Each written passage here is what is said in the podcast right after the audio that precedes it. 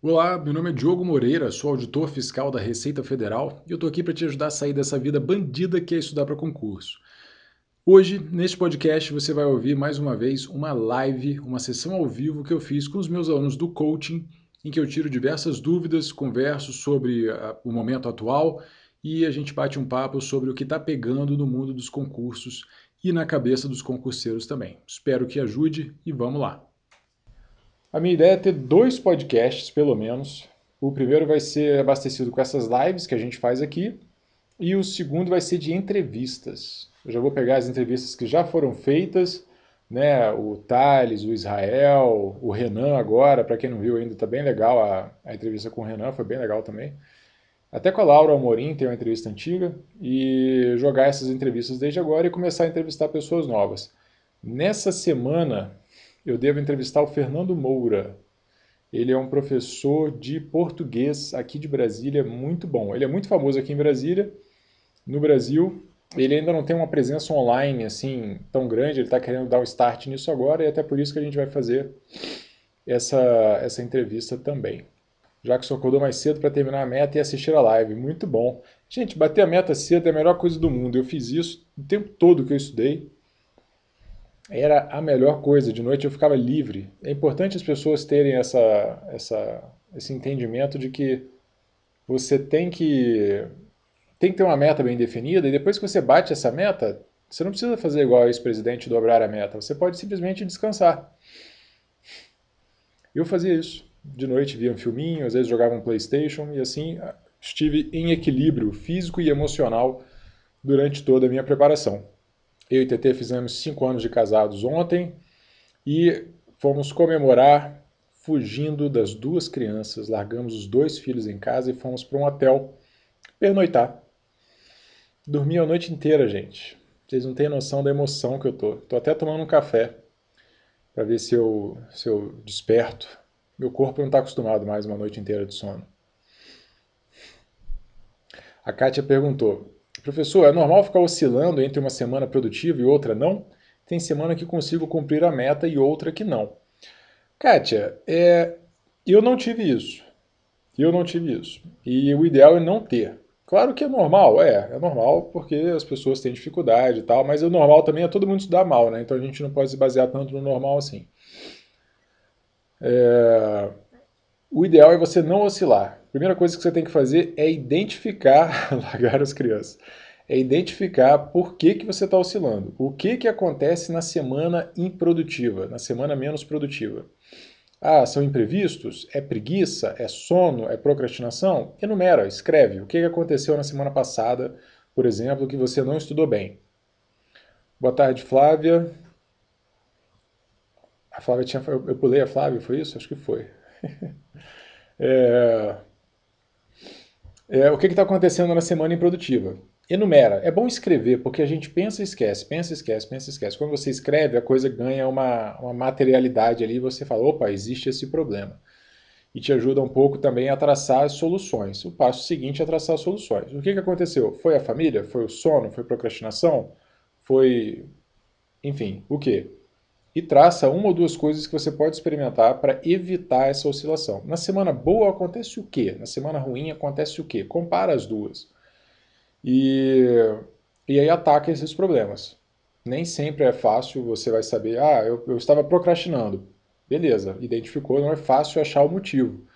Mas é o primeiro passo, e você tem que entender o que está acontecendo quando eu procrastino. Ah, é porque eu tenho o dia inteiro livre e aí eu deixo para começar depois. Então, reduz a meta. Reduz a meta não, reduz o prazo. Você tem agora que bater a meta até as 18 horas, até as 19 horas. Era isso que eu fazia comigo mesmo. Então, todos os dias eu estava apertado de tempo, mesmo estando o dia inteiro em casa. Por quê? Porque eu queria estudar até as 18. Se eu estudasse só até as 18, depois eu estava de folga dos estudos. Gente, eu vi filmes, categorias A, B e C naquela época. Eu vi filmes que eu jamais veria, assim, simplesmente porque eu estava vendo todos. Não tinha lançamento mais que eu não, que eu não visse. Tanto filme que eu vi.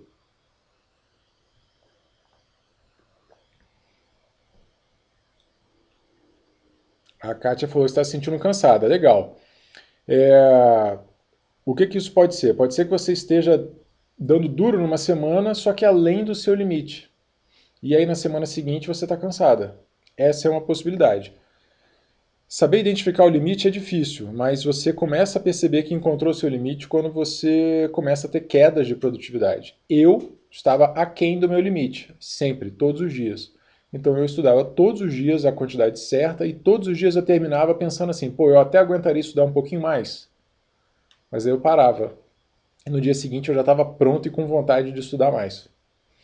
Tá?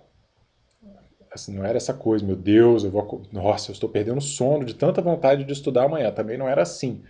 Mas eu não tinha aquela, ah, cara, eu vou ter que estudar, que droga, não sei o quê, porque eu sempre parava antes, entendeu? O Ramon falou, não bebo café faz meses, culpa sua. Pois é, se você tem que ter é, uma constância de rendimento, o café não é seu amigo. O café ele dá picos e vales, ele dá pico de energia e dá um vale de energia. E isso não é legal. Eu tomo café por quê? Porque eu não estudo para concurso. Eu tomo café antes das lives, eu tomo café antes das gravações. Eu não sou uma pessoa que fala muito. Por incrível que parível, eu falo pouquinho. Então o café me ajuda a fazer essas lives de forma um pouquinho mais, mais soltinho, mais animado. E, mas depois dá um, dá um baixo assim. Largamos as crianças, Ramon. Chegamos lá, tava tudo bem. O Rafael tava dando banho na Maria Fernanda. Sacanagem. Ficaram com a babá.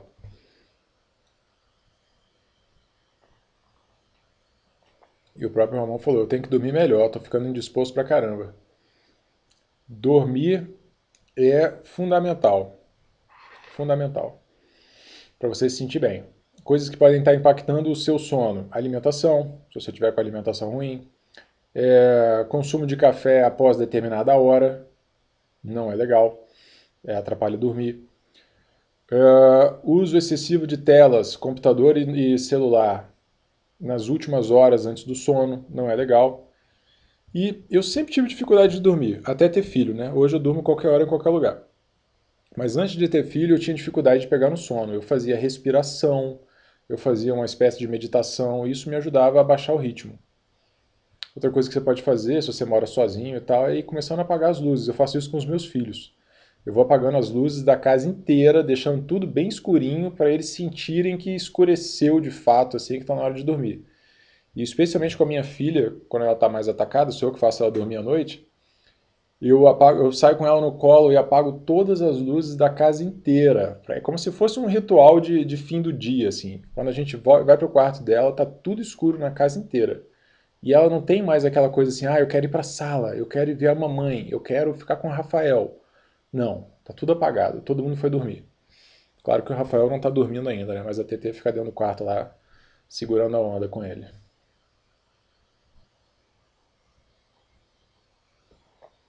A Clara falou: Antes da quarentena eu conseguia cumprir a meta cedo. Agora eu costumo levar o dia todo para terminar. Pois é, essas metas intradiárias ajudam. Eu preciso fazer 3 horas e 15 minutos até a hora do almoço. Eu fazia isso. E aí à tarde era assim, eu preciso terminar até às 18. Então eu tenho que mandar muito bem, começar logo depois do almoço e tal. Era isso que eu fazia. O Vinícius falou: semana boa para mim é quando não brigo com minha mulher. é, gente, não é fácil não. Tal da mulher não é fácil não. Vocês imaginam morar com a TT? Que coisa complicada. Brincadeira. É, boa tarde, Guilherme. O Ramon falou: Eu vou reduzindo as luzes, mas moro com minha mãe e ela tem mania de acender tudo. Vai lá no disjuntor e desliga as luzes. Ou então você se retira, cara. Você se retira, pega tudo. Ah, eu vou deitar daqui a uma hora. Pega tudo que você precisa antes de deitar e leva para seu quarto. E fica no quarto meio que no escuro, assim, uma luzinha baixa, uma leitura, alguma coisa assim, vai baixando o ritmo. Mas para pegar no sono, para mim, a melhor saída é ouvir um audiobook, um audiolivro. Já falei isso com vocês aqui, mas repito liga o audiolivro, deita no escuro, olho fechado e se concentra completamente no que está sendo falado. Muito. Não deixa escapar um pensamento sequer. No começo é muito difícil, os minutos vão passando, vai ficando mais fácil, mais fácil. A hora que você se concentra no audiolivro, no escuro, de olho fechado, você cochila. Cochilou uma, duas vezes, joga o, o, o fone para o lado, deita e dorme. Eu faço isso no plantão, porque, como eu já falei com vocês, no plantão eu preciso dormir rápido. São poucas horas de descanso e se você vacilar e tal, você perde o seu horário quase todo de descanso ali tentando dormir. E fora que é, é meio agitado também, né? Às vezes você briga com... Você briga não. O viajante briga com você, tem reclamação, gritaria, choro, gente dizendo que imposto é roubo, aquela coisa assim, básica. O Anderson falou: minha rotina imprevisível no trabalho me fez me faz ter semanas ruins nos estudos. Acho que o excesso de café também. Depois bate o cansaço. Nós somos um sistema, né? Então você vai, ter, vai ver que o café, como eu falei, ele causa picos e vales. Você tem um pico de disposição e depois uma grande indisposição, preguiça, uma lombeira, alguma coisa assim. Aí você resolve isso.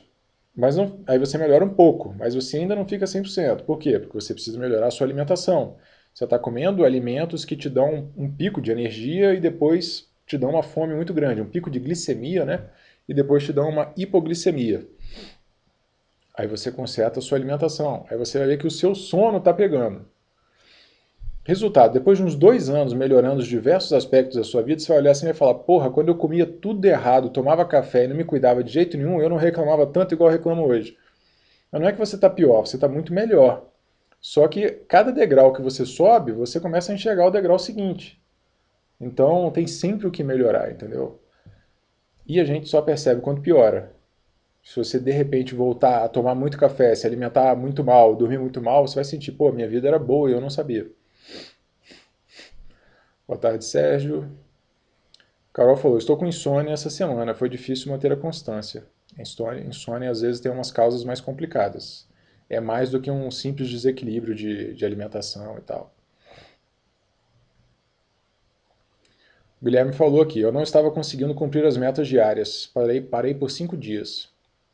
Depois dos cinco dias voltei e consegui cumprir uma boa. Acho que estava no limite.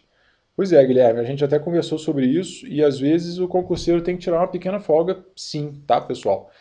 Eu fiz isso. Com seis meses de estudo, eu até falei isso, falei isso pro Guilherme, com seis meses de estudo, bateu um cansaço, apesar de estar tá bem, estar tá seguindo, cumprindo ali, legal, batendo as metas sempre, chegou uma hora que eu falei, pô, eu tô, tô precisando de um time off, tô precisando de, uma, de umas férias. E no meu caso, o edital estava para sair a qualquer momento. Então eu falei, não, deixa eu sair logo, porque depois sai o edital e eu vou estar tá meio, meio cansado. Aí eu tirei uma semaninha básica e fui para Trancoso, sul da Bahia. Eu morava no Espírito Santo, né? Então foi uma viagem de carro. E fiquei uma semana lá. Voltei renovado, renovadaço. Saí de lá domingo de manhã, cheguei em Vitória domingo à tarde e domingo à noite saiu o edital de auditor da Receita Federal 2009. Eu tinha acabado de chegar de viagem. Foi mais uma das sortes que, que aconteceram durante a minha preparação aí. Rapaz, o Kaique. Kaique tem tempo que eu não te vejo nessas lives aqui, hein? Boa tarde. Boa tarde, Daniela também. A Tailane falou: minha rotina geralmente é certinha, tenho dia e horário para tudo. A organização ajuda na constância nos estudos. Gente, ela é realmente um reloginho. A rotina dela é toda estabelecida certinho, desde acordar cedo, malhar e tal. Não está malhando agora por causa da, da quarentena, né? Mas é, a rotina dela é nota 10. Valéria falou, nas, nas, duas últimas semanas também tive insônia. Comecei a fazer atividade física na quinta-feira de semana passada. Muito bom, Valéria. Como é que estamos, Valéria, com relação às notícias, o excesso de informação, aquela preocupação toda? Deu uma reduzida? Conseguiu ou não? E é interessante a gente notar o, fenômeno aqui. A gente, nessas lives do coaching, como eu falei, essas lives vão todas ficar públicas no, no podcast também. Mas aqui a gente conversou sempre e, e, e, vai conversar sempre de forma bem aberta, né? Vocês são meus alunos há muitos meses, alguns há, anos, e a gente tem mais intimidade aqui. E um fenômeno que a gente conversou bastante já foi o tal da, da, tal da quarentena, né? E percebam como é as coisas. Tá tudo voltando a abrir. As quarentenas estão todas reduzindo. Vou até abrir o site de notícias aqui, eu não costumo olhar não, mas deixa eu ver as, as manchetes. É, os governos estaduais abrindo, é, tudo voltando, comércio, a bolsa disparou, aquela coisa toda. E aí a gente não está vendo mais os sites criticando tanto essa abertura antes da hora. Eles criticam. Tem uma coisinha pequenininha aqui no UOL, avanço do coronavírus. Mas você já tem um foco maior nas, nas, nos protestos dos Estados Unidos. A Folha e o UOL, eles gostam muito de falar do Bolsonaro, eles são apaixonados pelo Bolsonaro. Então, como não é o Bolsonaro que está mandando abrir tudo, eles não estão falando nada. E aí é bem provável e possível que a população inteira esteja pensando assim: nossa, nem é tão grave assim, né? Assim, uma hora a gente tem que voltar ao normal, né? E vejam que a gente está no ápice das, das mortes, no ápice da contaminação, e está tudo abrindo. E já não existe mais aquela crítica ferrenha, absurdo, abrir não pode, vidas acima de tudo. O que, que eu estou querendo chamar a atenção para isso? A mídia fala o que ela acha que ela tem que falar, ela tem a opinião dela. Antigamente o editorial era uma parte pequenininha do jornal, né? Agora o editorial é tudo. A mídia define, eu vou falar, a minha bandeira é essa, e ela bate naquela bandeira do jeito que ela quer, a hora que ela quer. E aí, quando ela perde o interesse, ela muda a bandeira, ela faz outra coisa, e assim leva a população inteira junto com ela ela não informa, né? Infelizmente. Essa é uma coisa que a gente fala há muito tempo aqui nessas nossas lives e é sempre bom chamar a atenção. Eu gosto muito de, de me manter de olhos abertos com relação à mídia por causa desses detalhes. Vamos voltar aqui ao chat. Uh, Marcel perguntou, ah, o, o, Renan, o Ramon falou antes. Olha o menino destino sorrindo nesse pós-viagem. Cara, o edital vazou domingo à noite. Eu tinha chegado em casa, tinha nem desfeito a mala ainda, já alguém já me avisou, olha, saiu o edital, vazou o edital. Eu falei, que é isso, gente? E aí foi aquela doideira. Foram muitas emoções. Boa tarde, Lucas. O Marcel falou: lei seca só na fase avançada do estudo ou já posso ir lendo? Marcel, com relação à lei seca é o seguinte, cara. Eu a leitura da lei seca ela não é agradável. É uma leitura chata e é uma linguagem diferente e às vezes por trás de uma frase tem muita coisa. Então, se você lê a lei sem entender a teoria por trás dela, sem entender o espírito da lei, não fica muito interessante. Além disso, depois que você já estudou a teoria e já treinou várias questões, você já consegue identificar melhor quais partes da lei são mais importantes. Então você não fica ali a cada palavra, cada parágrafo, cada linha achando que aquilo ali é fundamental. Você consegue discernir um pouco melhor.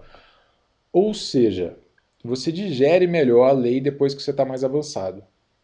É por isso que eu recomendo a leitura da lei depois que você já leu a teoria inteira daquela matéria. Tem muita gente, ou tem alguns, enfim, que recomendam ir estudando e lendo, estudando e lendo. Eu não vejo vantagem. Você assimila melhor depois e um dos motivos para você ler a lei é você decorar, pegar detalhes, não cair em pegadinhas. E isso aí, cara, você só precisa fazer isso perto da prova. Você não vai ficar lendo uma lei hoje para tentar pegar detalhes e não cair em pegadinhas dela daqui a dois anos. Sabe? O custo-benefício não é interessante. Essa é a minha opinião, tá? Existem opiniões divergentes aí no mercado. Voltando à questão da produtividade, a Kátia falou: Estou revezando. A semana que fico muito produtiva nos estudos, não produzo muito no trabalho. A semana que não estou produtivo no trabalho, que estou produtivo no trabalho, não estou produtivo nos estudos. Estudo de manhã e trabalho à tarde. Pois é, tem que dividir bem os horários aí, Kátia. Estabelecer que até tal hora é só estudo e a partir de tal hora é só trabalho.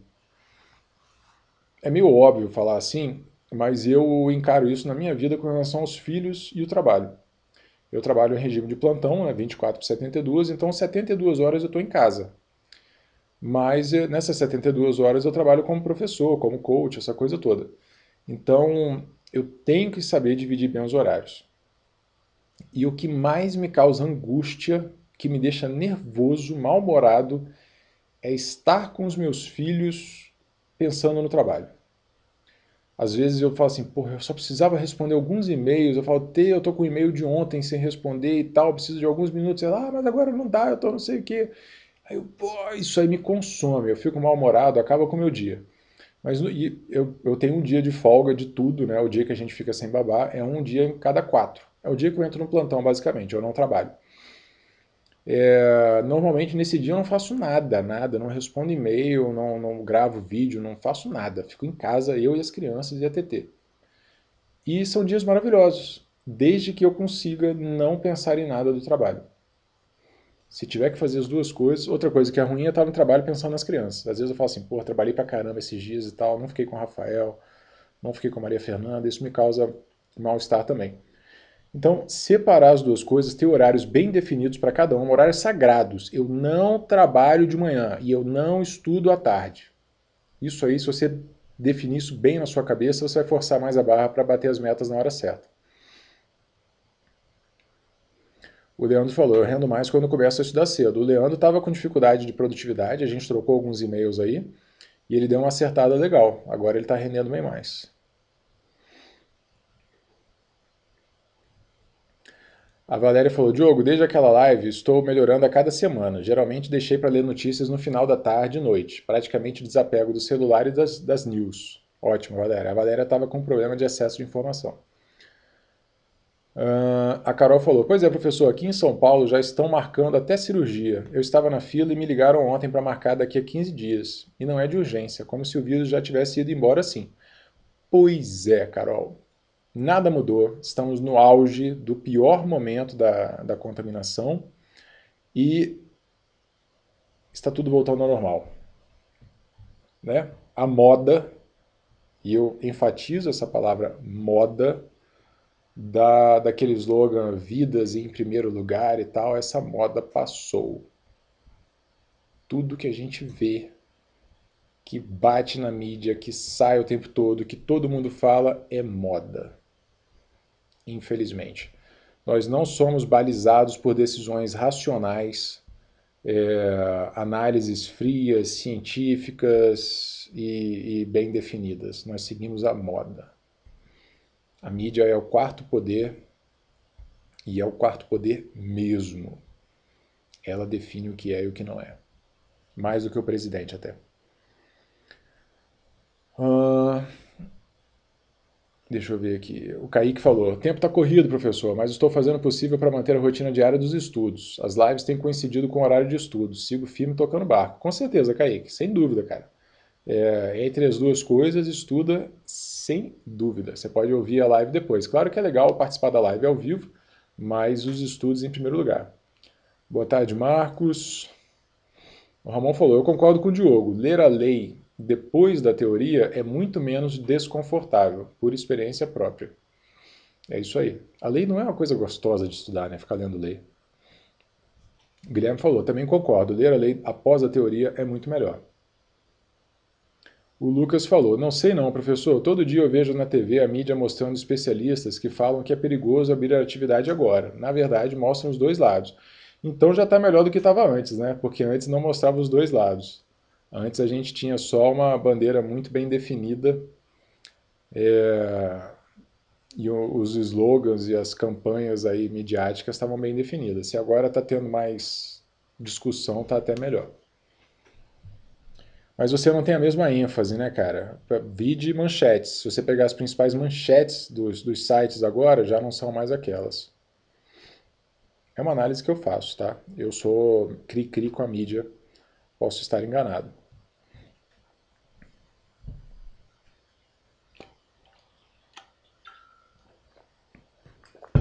O Tiago falou: talvez passou essa moda do surto do corona, porque os hospitais de campanha ficaram prontos e muitas vezes estão vazios uma possibilidade também. A gente sabe que é, não existe quantidade de hospitais que dê conta. Então, você pode pegar todos os hospitais que foram planejados, deixar todos prontos e livres, que ainda assim, se você reabrir tudo, a, a, a demanda por hospitais vai superar. E muito, assim, e muito. Todas as projeções que foram feitas no começo da, da pandemia e tal, é, nos cenários mais otimistas você tinha sei lá, 10, 15, 20 vezes mais demanda do que capacidade de hospital. Você via aqueles gráficos em curva, né, que tinha o crescimento dos, das hospitalizações e tal, e depois passava e reduzia, e você tinha uma linha fininha lá embaixo que andava rente ao, ao horizontal, assim, que era a capacidade dos hospitais. Você mal via essa linha. Eu digo isso porque eu vi os estudos. O pior pode vir agora que estão relaxando. Provavelmente sim, infelizmente. Uh, mas a gente viveu aí um estado de medo prolongado. Há quem diga que ah, o medo é necessário porque o brasileiro não, não segue regras, ele não obedece, ele não, não segue com as higienes corretas, ele não mantém o distanciamento e tal. Então tem que botar medo. É uma forma de enxergar, mas o medo gerou problemas também. Quantidade de, de, de problemas psicológicos que surgiram aí, a venda de remédio tarja preta disparou. Entendeu? O Ramon falou, é, o Diogo tem razão, abaixou um pouco o tom. E olha que eu continuo contrário à reabertura, mas realmente a mídia joga para onde ela quer. Pois é, cara, eu não gosto nem de ficar levantando bandeira de reabertura ou não reabertura, porque isso é extremamente complexo polêmico e, como eu falei já para vocês desde março, qualquer pessoa que tenha a certeza do que tem que ser feito está errada. Ninguém tem certeza, não tem como ter certeza. E não existe prognóstico bom. Se você apertar demais, fica ruim. Se você liberar demais, fica ruim também. O Guilherme falou, engraçado, em relação aos outros países, o Brasil está na contramão. É... Eu acho que o que a gente viu no Brasil foi que ele fez o que os outros países fizeram. Ele começou mais tarde, porque demorou mais a chegar aqui a, a pandemia toda e tal. E ele está liberando antes da hora, aparentemente. Apesar de que eu acho que Itália, Espanha ficaram dois, três meses fechados também. A gente está caminhando para três meses de quarentena no Brasil. O problema é que a quarentena no Brasil não foi tão bem feita assim, né? Por todas aquelas questões culturais e tudo mais. Não ponham, não vou defender bandeiras, mas a gente sabe que, não, apesar do que a, a Globo e a Folha falam, não foi o presidente que mudou isso, né? Foi uma série de coisas. É, a cultura do brasileiro, como eu falei, de não seguir regras, de não obedecer, de só aprender na marra. É, a questão da infraestrutura também, saneamento básico no Brasil é péssimo e o vírus se alastra pelo esgoto também. Então isso é muito sério, isso foi muito triste constatar isso assim na prática. Né? Vamos ver que cenas dos próximos capítulos. Vamos lá. O Lucas falou: aqui em Florianópolis a população respeitou bem a quarentena. Abrimos bem antes o comércio e até hoje estávamos um mês sem mortes aqui. Acho que o grande problema é a falta de um trabalho integrado. Pode ser. Floripa tem uma estrutura um pouco melhor também, né? Marinete falou: não estão mais interessados no Covid porque o foco está na periferia pobre, não vale nada nesse país.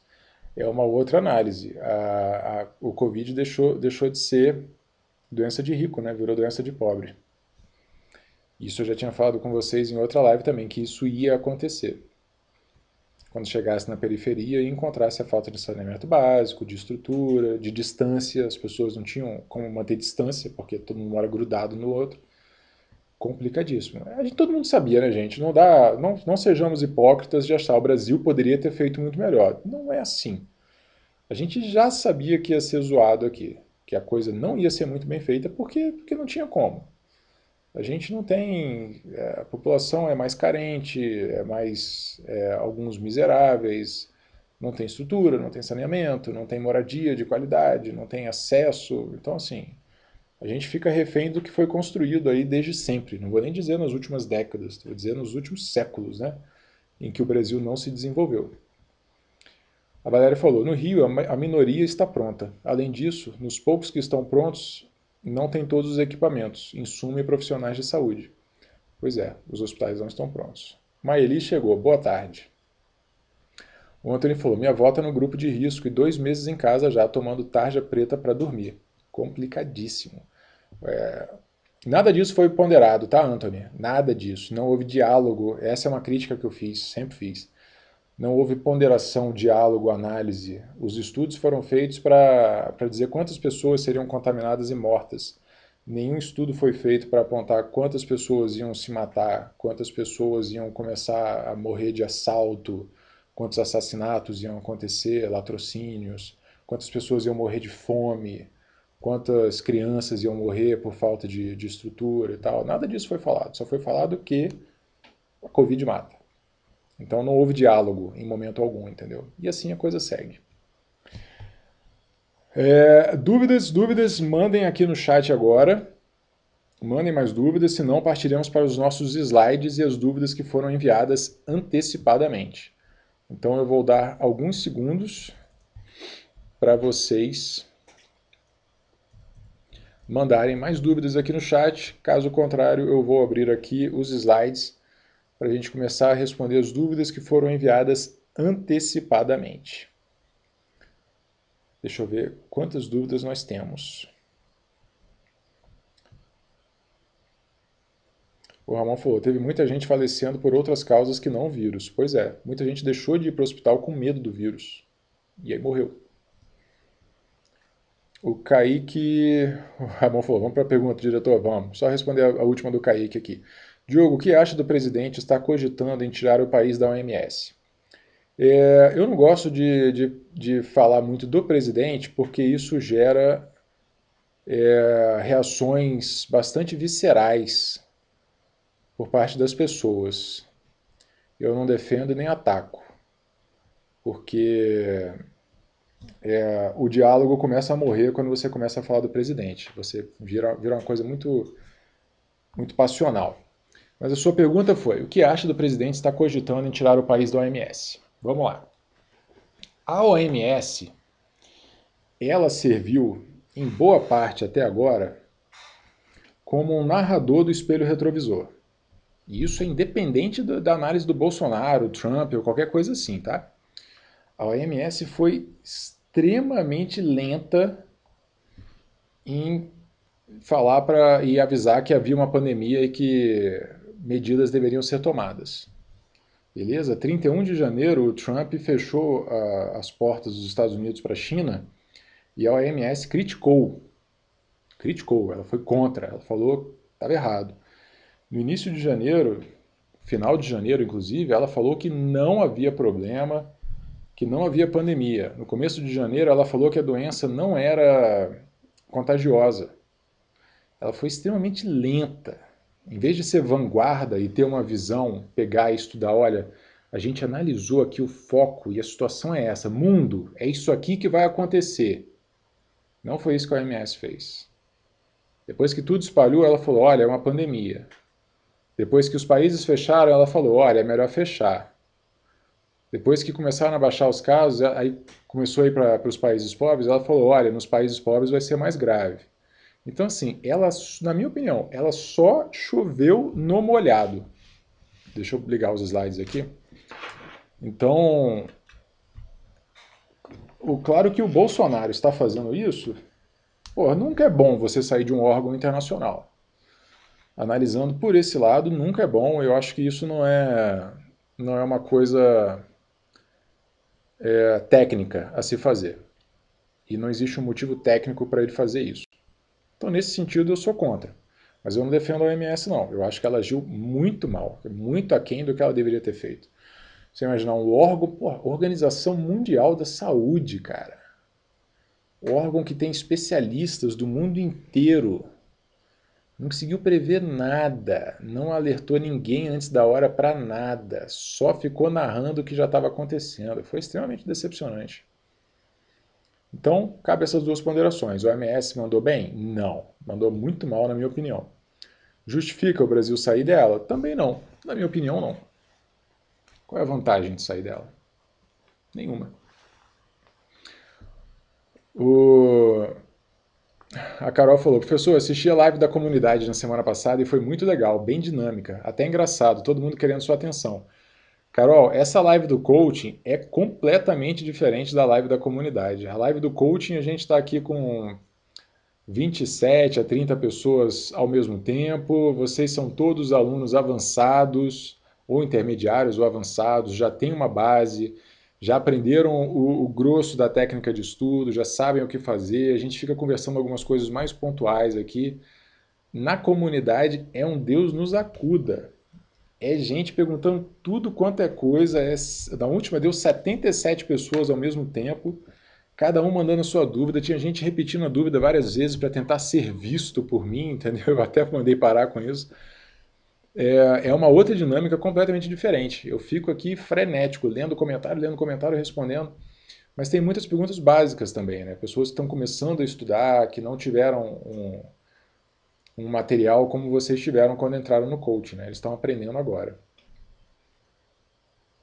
O Sérgio perguntou, professor, já falou sobre o aplicativo? Tentei baixar e não consegui. Sérgio, por que não? O aplicativo já está na loja da Android. Você tem que pesquisar pelo nome dele, Estudo Completo.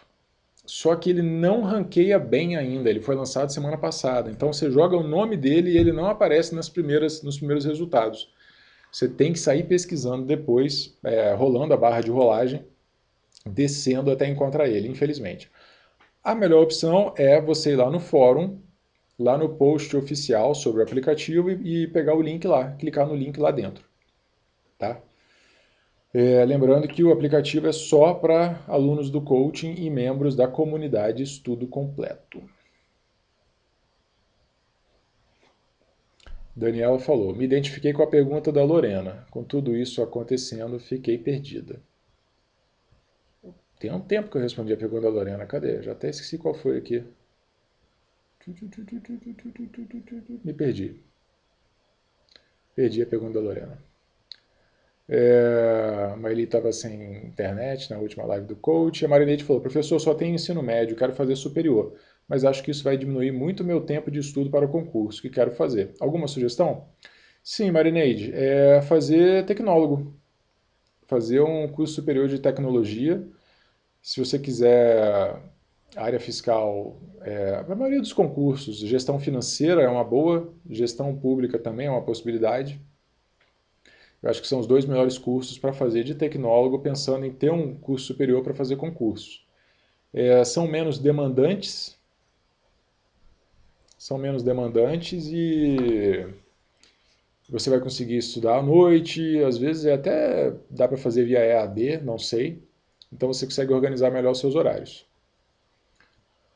O Sérgio falou: pesquisei com esse nome, estudo completo. E a Daniela falou: Eu só achei o app quando digitei Comunidade Diogo Moreira.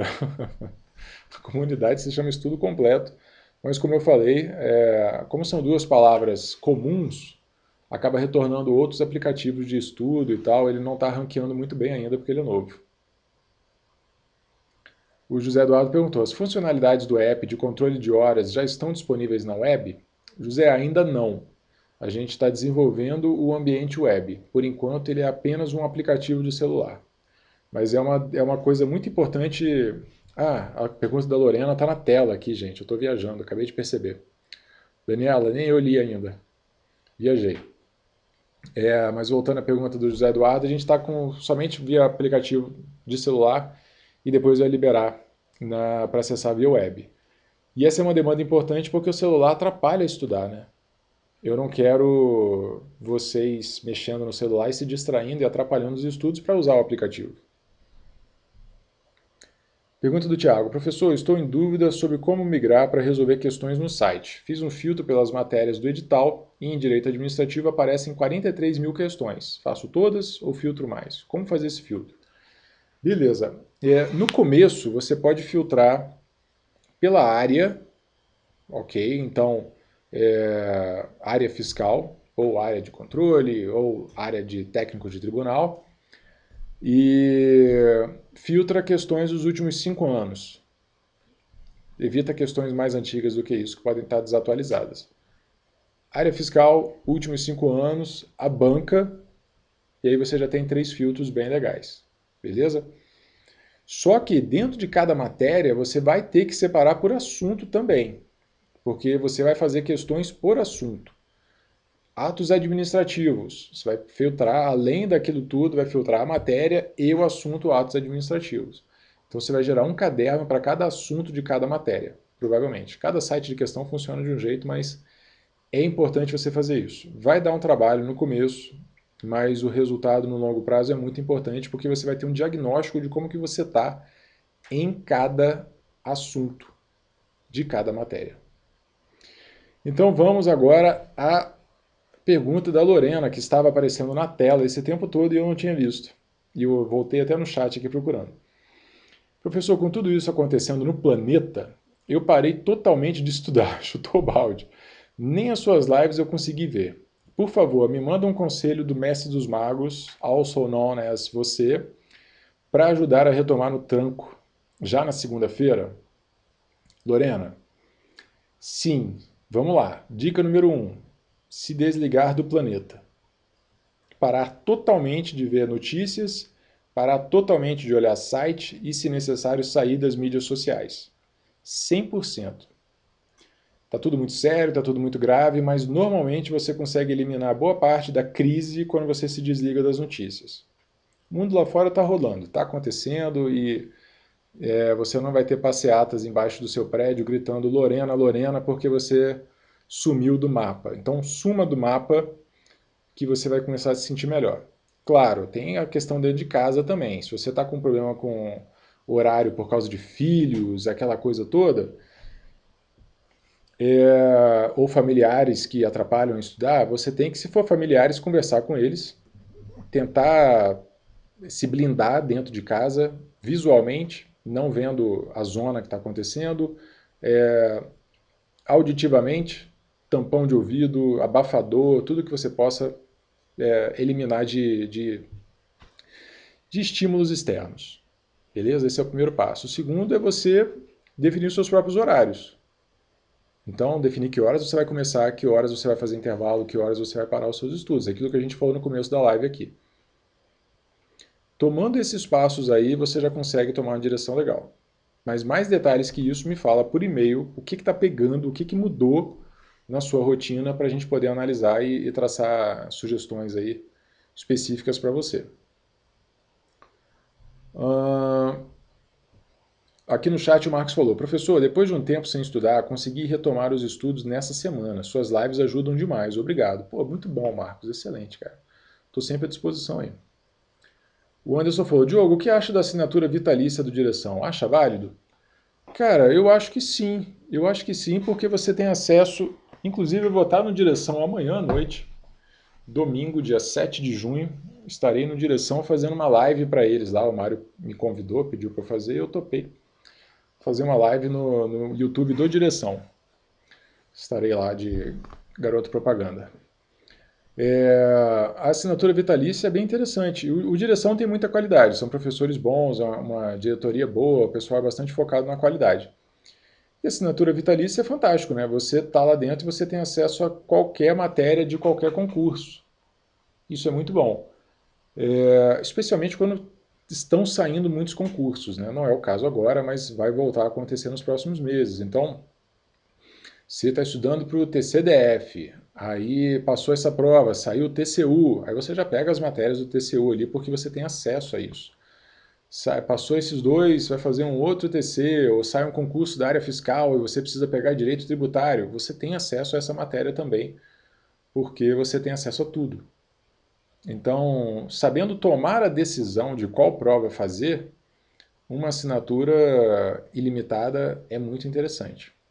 O risco é você ficar pulando de concurso em concurso, mas como você está no coaching e a gente sempre pode conversar, eu posso te manter aí com os pés no chão, tomando as decisões certas. Pergunta do Vinícius. Diogo, como faço para resolver questões pelo site? Já estou com as matérias em modo revisão por questões e fazendo isso no site. Devo filtrá-las de qual maneira? Tenho resolvido apenas por disciplina e percebi que o rendimento deu uma caída. Filtro pela matéria em nível ou resolvo o que aparece? Eu acabei de explicar isso, mas na, na pergunta anterior aqui no, no chat, mas eu vou falar agora rapidamente, que vai que o Vinícius procurou pela pergunta dele na hora de rever a reprise. Então vamos lá. Filtre por banca, últimos cinco anos e área área fiscal, área de tribunais de contas, técnico de tribunal, área policial. São os três principais filtros. Além disso, você vai ter que filtrar por matéria e por assunto de cada matéria. Então, basicamente, são esses filtros aí que você vai ter que utilizar. Ok? É... Retomando, vou até escrever na tela aqui para quem está assistindo. Banca, é, últimos cinco anos, é, por área, por matéria e por assunto. Dessa forma, você consegue diferenciar bem, separar bem. Opa, o Vinícius está online. Excelente. Tranquilo, Vinícius? É, manda aqui no chat se tiver faltado alguma informação aí. A Valéria falou: fiz a assinatura do direção na quarta-feira. Já enviei o e-mail para garantir o bônus de 12 meses. Pois é, a gente teve condição especial do direção. Eu postei na comunidade e eu mandei e-mail para todo mundo. Espero que vocês tenham recebido. Vocês receberam, mas espero que todo mundo tenha visto. Infelizmente, o e-mail é uma coisa selvagem. Eu não consigo fazer todo mundo receber os e-mails que a gente manda. Isso é muito triste, mas é, acontece. E aí eu mandei e-mail e criei um post novo na comunidade falando disso que o direção estava com condição especial para gente da comunidade Estudo Completo. A Maíli falou, direção está arrasando, quase me arrependo do estratégia, risos. Apesar de que o material que tenho é muito bom. O Tiago perguntou, filtra também por nível técnico e superior ou faz ambos? Faz ambos, cara. Eu não vejo por que eliminar o nível superior, não.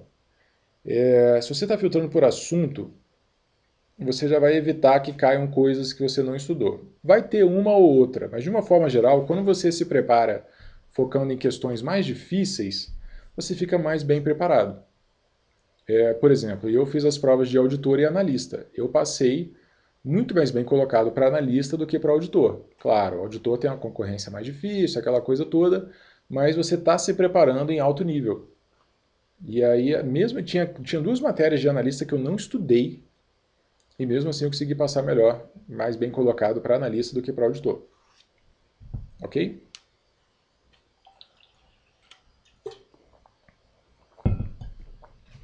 Vamos à pergunta do Tiago. Estou um pouco desligado da comunidade devido aos estudos e trabalho. Já foi lançado o aplicativo de controle de estudos? Já, Tiagão. O aplicativo Estudo Completo foi lançado para Android. Ainda não saiu para iOS porque a Apple pede até 30 dias para ela analisar o aplicativo e dizer se pode colocar na loja dela ou não. Mas para Android já está rolando. Você encontra o link lá dentro da nossa comunidade, no post oficial, ou você também pode pesquisar no Play Store. O Ramon falou que viu no Telegram, eu mandei no Telegram, né? Se você for aluno do coaching e não estiver no nosso Telegram, venha para o nosso Telegram por favor, pede para Priscila por e-mail que ela te manda o link. O Jackson falou: se tiver poucas questões, pode filtrar por mais anos? Jackson, pode, pode. Agora, fazer questões da banca é muito importante, mas fazer questões.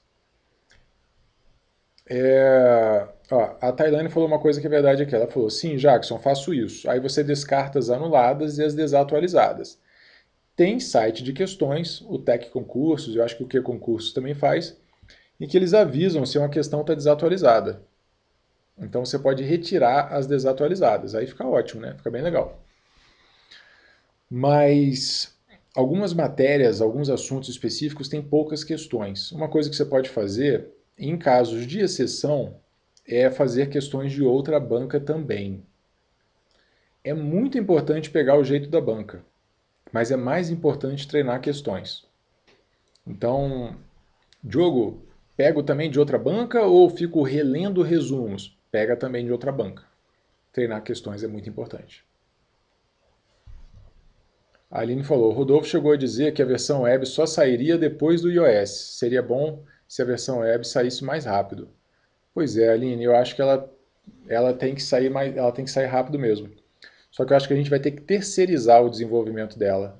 E eu acho que é por isso que o Rodolfo falou isso, que a gente ainda tem que contratar uma pessoa, entendeu? Vou bater um papo com ele. Mas a web seria muito, muito legal mesmo. A Celina falou, Diogo, já tenho alguns cadernos feitos no que concursos, divididos por assunto, dentro de cada disciplina. É assim mesmo que você sugere? Perfeito, Celina. É exatamente assim. E a Aline continuou: Eu, por exemplo, tenho um iPhone e queria muito usar o aplicativo, mas até evito usar celular enquanto estudo. Uso aquele Forest para estudar. Muito bom. O Forest é um aplicativo que te obriga a não usar mais nada do celular enquanto não bater o, o tempo que você delimitou para ficar estudando.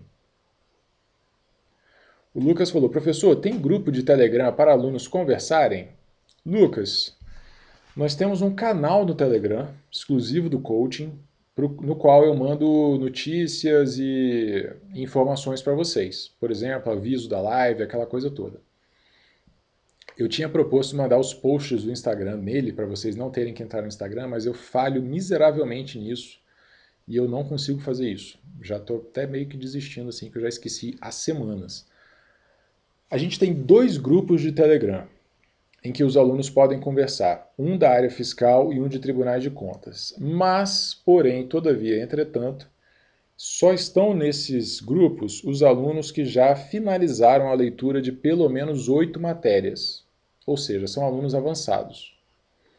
A gente faz isso porque se for liberar para todo mundo, aí era como criar um grupo para todo mundo e acreditem, não é bom, vira o caos. Conversas, dúvidas, enquetes, bate-papo, coisas descontraídas, o fórum da comunidade é uma excelente forma também. A gente vai bater mil alunos nos próximos dias, aí, mil, mil membros da comunidade, e isso é demais, é espetacular. E tem muita troca de informação lá dentro, muitas dicas, experiências. O blog está muito legal também, o blog da, da comunidade Estudo Completo. Produções muito boas lá, a Tailane, o Thales, a galera também, que não é do coaching, está fazendo posts muito interessantes. O Ramon falou que o TEC avisa sobre desatualização de, de questões. E o Tiago perguntou: Diogo, no meu caso, seria o contrário. Estou me preparando para um concurso de nível superior. Vale a pena fazer as questões de nível técnico? Sim, vale a pena, Tiago. Porque treinar questões é muito importante. Se você tiver uma quantidade excessiva de questões, você pode até então não fazer as de nível médio. Ok. Mas, via de regra, todo mundo faz de tudo. O Atailane falou, Tiago, eu faço superior e técnico. Geralmente as de técnico são mais difíceis, pois pegam muito a literalidade da lei. Ótima, ótima análise, Tailane, é verdade. Técnico normalmente foca mais na lei, enquanto provas de nível superior geralmente tentam dar aquela de interpretação, às vezes uma coisa mais jurisprudência, uma coisa mais, mais metida besta, assim. E o de técnico é mais straightforward, letra da lei. Muito bom. É... Pergunta do José. Qual é o momento ideal para se começar a fazer simulados? Essa perguntinha é clássica. Não tem uma live que a gente não fala de simulados. Isso é muito bom. É... Quando terminar as primeiras matérias, quando tiver completado determinado percentual do edital, e onde se encontram bons simulados para serem feitos? José, na minha opinião, simulados só devem ser feitos depois que você tiver estudado praticamente tudo. Ramon, você está nos assistindo, você acabou de fazer um simulado, dê para gente os prós e contras de fazer um simulado. Lembrando que o Ramon já estudou praticamente tudo de todas as matérias aí, então ele, ele é um cara avançado. Ramon vai dar o, o depoimento dele aí, eu vou ler logo em seguida. Enquanto isso, o que, que eu posso te dizer sobre simulados? É, se você não estiver avançado, não tiver terminado várias matérias, não é bom. Por quê? Porque você vai ter questões sobre assuntos que você não estudou. Isso não é legal. Você, por ter questões de assuntos que não estudou, você vai ter um resultado ruim. Isso desanima. Isso não é bom. Uh, outra coisa é a amostragem. Você tem uma amostragem pequena, você tem uma quantidade pequena de questões para cada matéria. Então você vai ter cinco questões, sei lá, de direito civil, você vai ter 10 questões de direito constitucional. Você fez um simulado. Das 10 questões de constitucional, você acertou 4. Você está bem nessa matéria ou não? Não sei. Não são 10 questões de um simulado que vão te dizer se você está bem em direito constitucional ou não. São centenas ou milhares de questões que vão te dizer se você está bem ou não. Então, o simulado, o percentual de acerto dele não te diz muito. É, você fez o simulado e acertou 70%. Isso é bom ou não? Ah, Diogo, 70% é ruim. Ok? Mas você fez esse simulado no, no site de um cursinho, outras mil pessoas fizeram e você ficou em primeiro. Então 70% é bom. Ou mil pessoas fizeram e você ficou em número 900. Você foi mal, 70% é ruim. Ou seja, a nota só serve se você puder comparar com alguém. E aí, se você não tiver lido tudo, você vai mal, e você vai comparar e você vai ter um resultado ruim, e você vai ficar desanimado. Minha sugestão, só faça simulado se você estiver muito, muito avançado e se você puder comparar suas notas com as de outras pessoas numa espécie de ranking. Nesse caso, o simulado é útil. Existe um outro caso diferente desses em que o simulado pode ser útil, que é, Diogo, eu vou fazer uma, uma, uma, um concurso da banca FCC. A FCC, especificamente, apresenta um desafio com relação ao tempo de prova. Muitas pessoas se embolam, não conseguem fazer todas as questões e reprovam. Então, nesse caso, você treinar o tempo de prova é válido. Você delimita lá que você vai ter 3 horas e meia, então você tem 3 horas e meia e tem que fazer a prova. Você vai ganhar experiência de prova fazendo dessa forma. Nesse cenário aí é legal, beleza. Mas especialmente para bancas tipo FCC, que é mais apertada. Caso contrário, simplesmente não vale a pena você fazer um simulado. Enquanto eu estudava, eu fazia com uma amiga minha, a gente comparava as nossas notas. A gente combinava, vamos fazer agora a prova do concurso X, faz aí que eu faço aqui. Depois a gente passava por e-mail um para o outro. Olha, acertei X de constitucional, Y de administrativo, e aí eu sentia, opa, ela foi bem melhor que eu nos direitos. Eu fui melhor que ela nas exatas. Isso acontecia. Isso é legal. Ok? Então simulado ele é overrated. Tá? As pessoas acham que ele é mais interessante do que ele é de verdade. E os efeitos colaterais de ir mal no simulado são muito ruins. Especialmente aquele simulado na última semana antes da prova. Se você for mal, você vai para a prova arrasado. Beleza? Vamos ler aqui a, o depoimento do Ramon sobre isso.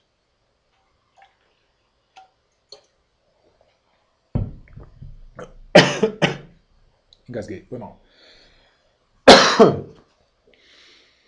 O Ramon falou: os prós de fazer um simulado. Treina seu tempo de prova e se acostuma a resolver questões em sequência naquele volume de prova. Se houver com quem competir num ranking, é ótimo para saber como você está. Os contras. Às vezes não há muita concorrência nos simulados de cursinho. E também às vezes os professores se enrolam na formulação para dificultar. Além disso, com a sequência de simulados, há uma limitação na formulação de questões para os assuntos mais cobrados. Os professores acabam explorando outros pontos de edital que talvez não sejam tão importantes assim. Eu falei com o Ramon, a gente conversou sobre um simulado que ele fez essa semana e eu falei, cara, é, os professores tentam mostrar serviço. Eles tentam fazer questões difíceis, porque eles querem mostrar que, que você tem que aprender, não sei o quê. E porque eles preferem que você vá mal no simulado deles e bem na prova do que o contrário. Imagina, você faz 95% no simulado e no dia da prova faz 70%. Então eles ficam inventando moda, não é muito agradável não nesse sentido. Beleza? Próxima pergunta.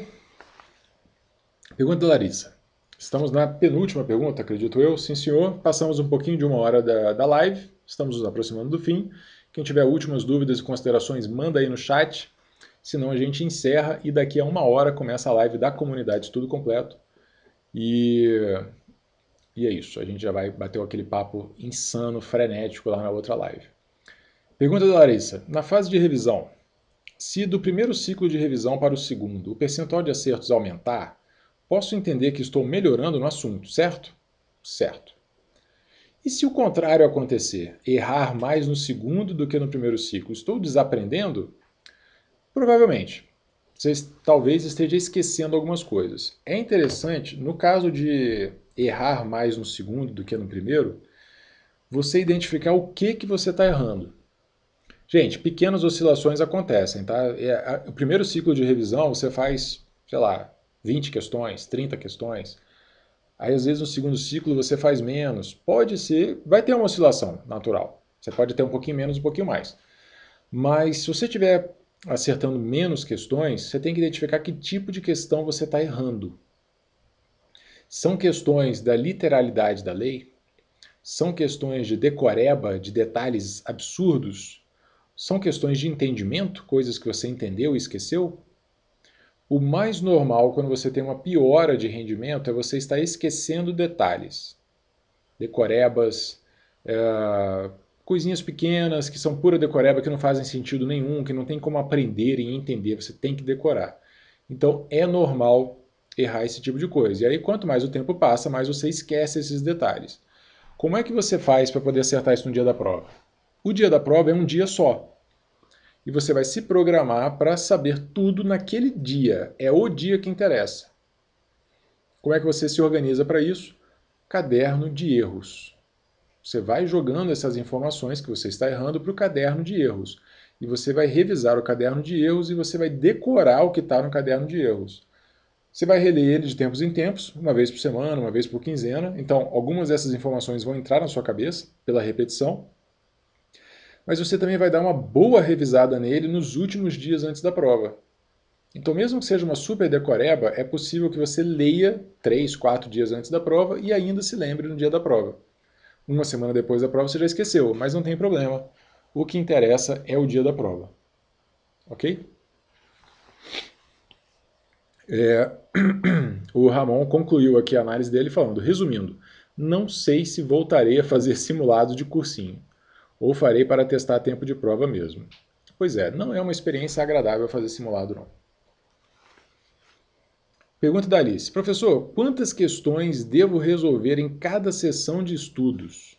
Seria válido reservar um horário só para resolver questões de todas as matérias do ciclo? Tipo umas 15 questões de cada matéria todos os dias? Ou ainda não há necessidade? Sou iniciante. Alice, é o seguinte. Num estágio mais avançado, depois que você já leu a matéria inteira, você vai fazer só questões. Praticamente só questões. Enquanto você ainda está lendo a teoria, a gente organiza da seguinte forma: termina de ler a aula, faz questões.